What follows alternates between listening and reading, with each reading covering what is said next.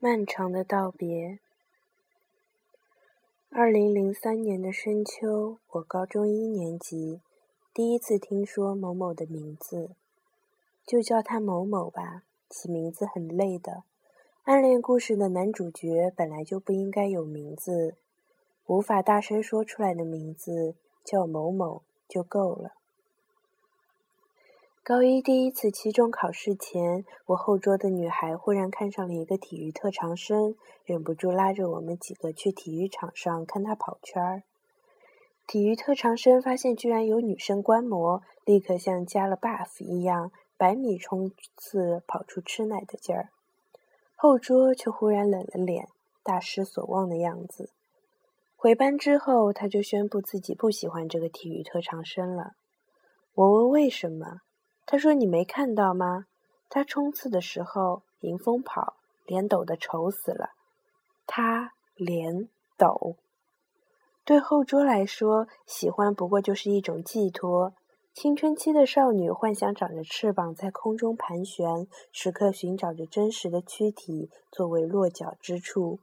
只可惜，体育特长生这个宿主不够完美，对不起他的期望。”放学后，坐在靠窗的公交座位上，从远在郊区的学校一路颠簸回市中心。我看着外面灰头土脸的街景，脑海中还在无限循环：他脸抖，他脸抖，他脸抖。一边笑着，一边也有些跃跃欲试。好想找个人来喜欢，但也只是想想。这个念头瞬间就被肩膀上的重量压了下去。书包里沉甸甸的，满是练习册。新同学中那么多竞赛生，每个看起来都好厉害的样子。我自己初中时成绩也不赖，如果在新班级第一次考试就排名倒数，岂不是丢死人了？少女心思化成一声叹息，和街景一样灰头土脸。期中考试结束后，我在班主任办公室帮忙整理学年分数段统计表。这张表将在放学后的家长会发给所有人。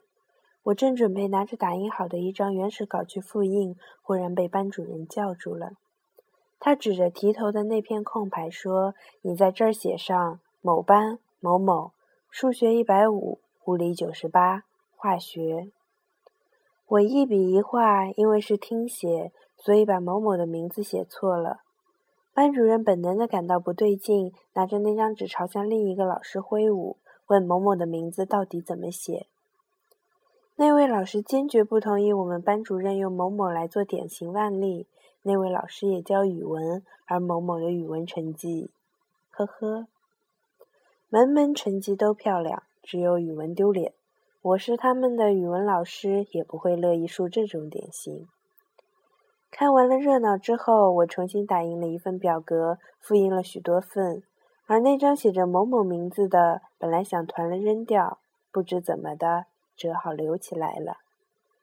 这次的第一名其实是另外一个女生，但备受瞩目的却是隔壁班的某某。在我们这所以理科见长的高中，更受关注的永远是数理化，而这位某某在这三门科目上。几乎没扣分。我刚回班级，就听见后桌女生在念叨着某某的名字。听说某某初中时就如何如何，他平时更是如何如何。他那天起，某某彻底取代了体育特长生，成为一众少女幻想的宿主。我当时转过头问后桌：“万一这个某某长得像大猩猩，可怎么办？”后桌不屑地哼了一声：“才不！我去他们班门口围观过了。我那时候可是个浑然天成的装逼少女，淡淡的一笑就转头做题去了。女生们对这个某某的好奇与崇拜，更加衬托出我一世独立的卓然风姿、冷静自持。总之就是，我真是太他妈特别了。”我有过好几个机会见到某某的庐山真面目，比如后桌女生站起来说：“某某他们班在外面打球，我们去看吧。”比如我的学霸同桌捏着一本字迹极为丑陋的笔记本说：“这是某某的竞赛笔记，我请假回家，你能帮我送到他隔壁班去吗？我的答案都是不去。说来也怪，其他风云人物我都会心态平和的跟着围观，到了某某这里，竟然都别扭上了。可能是因为有点妒忌吧。